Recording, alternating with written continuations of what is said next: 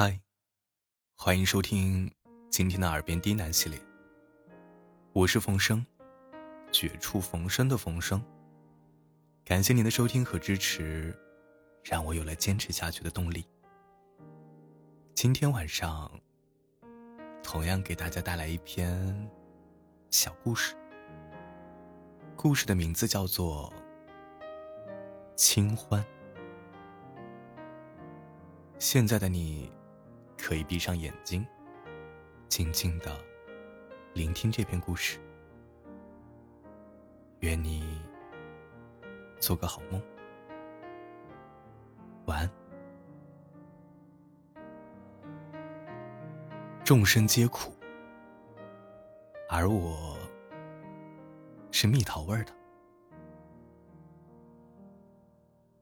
清欢是一个小精灵。他最喜欢做的事情，就是躺在枝头晒晒太阳。在一个晴天，清欢变成了一颗桃子，躺在树间。清欢正舒服着，见到一个书生模样的人，拄着根破木头走了过来。他从草丛中小心翼翼地拾起了其中一株。他摘下一片叶子。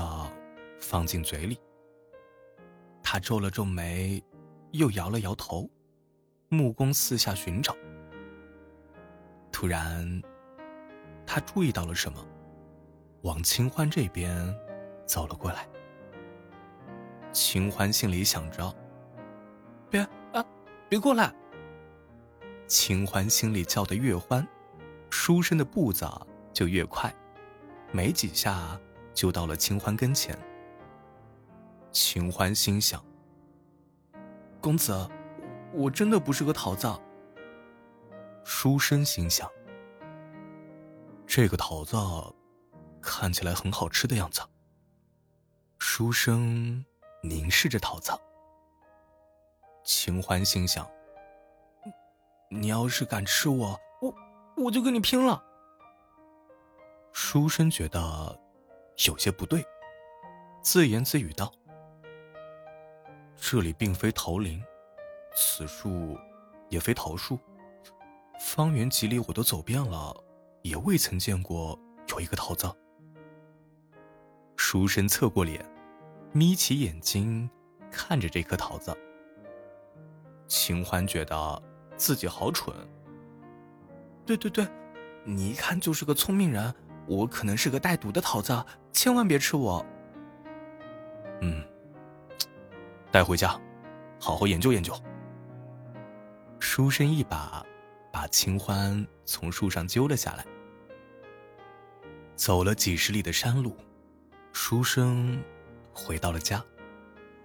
他把背后的药筐放在桌上，里面的草药也一一摆放整齐。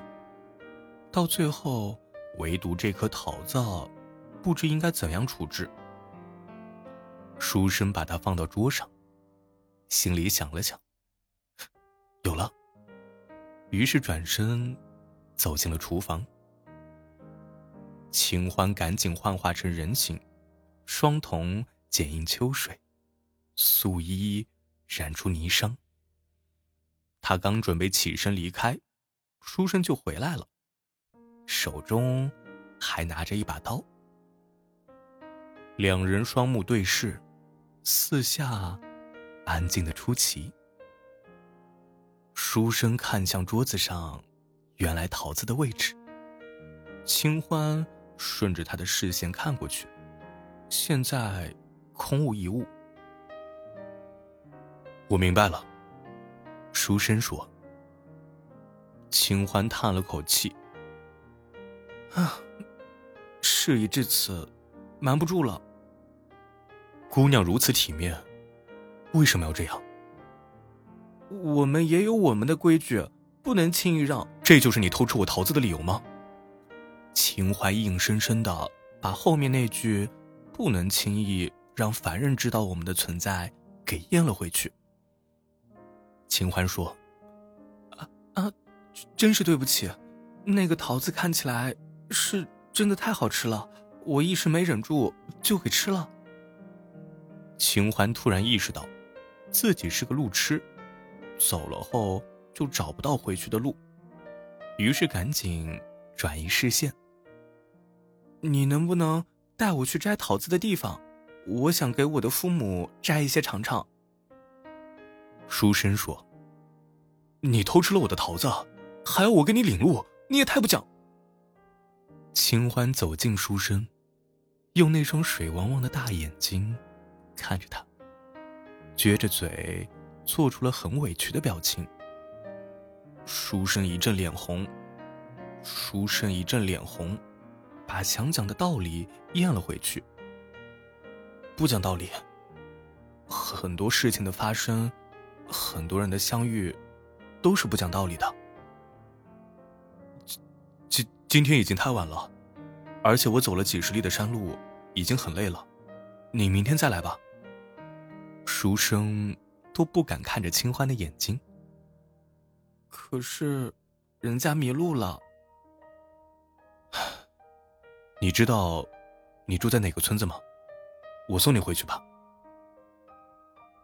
突然，平地一声惊雷，暴雨倾盆。原本时间就已经黄昏，雨一落，更是一片混沌。书生的竹屋里点着一盏油灯，灯光照在书生和清欢的脸上，四周很黑，两个影子随着灯芯摇摆着。书生看着书，清欢看着他。书生被清欢看得有些不自在，瞄了他一眼。你在看什么？清欢问他。医书。秦欢接着问：“什么是医书啊？”能够治病救人的书。为什么要治病救人？书生放下书说。我是一名大夫，治病救人是我的责任。秦欢问：“你不睡觉的吗？”你先去睡吧，我看完书伏在桌上睡就可以了。秦欢拉着书生往床上走，来嘛，我们一起睡。书生一把将秦欢甩开，满脸通红，半天只憋出一句。男女授受不亲。清欢愣了一下，问道：“对了，什么是责任？”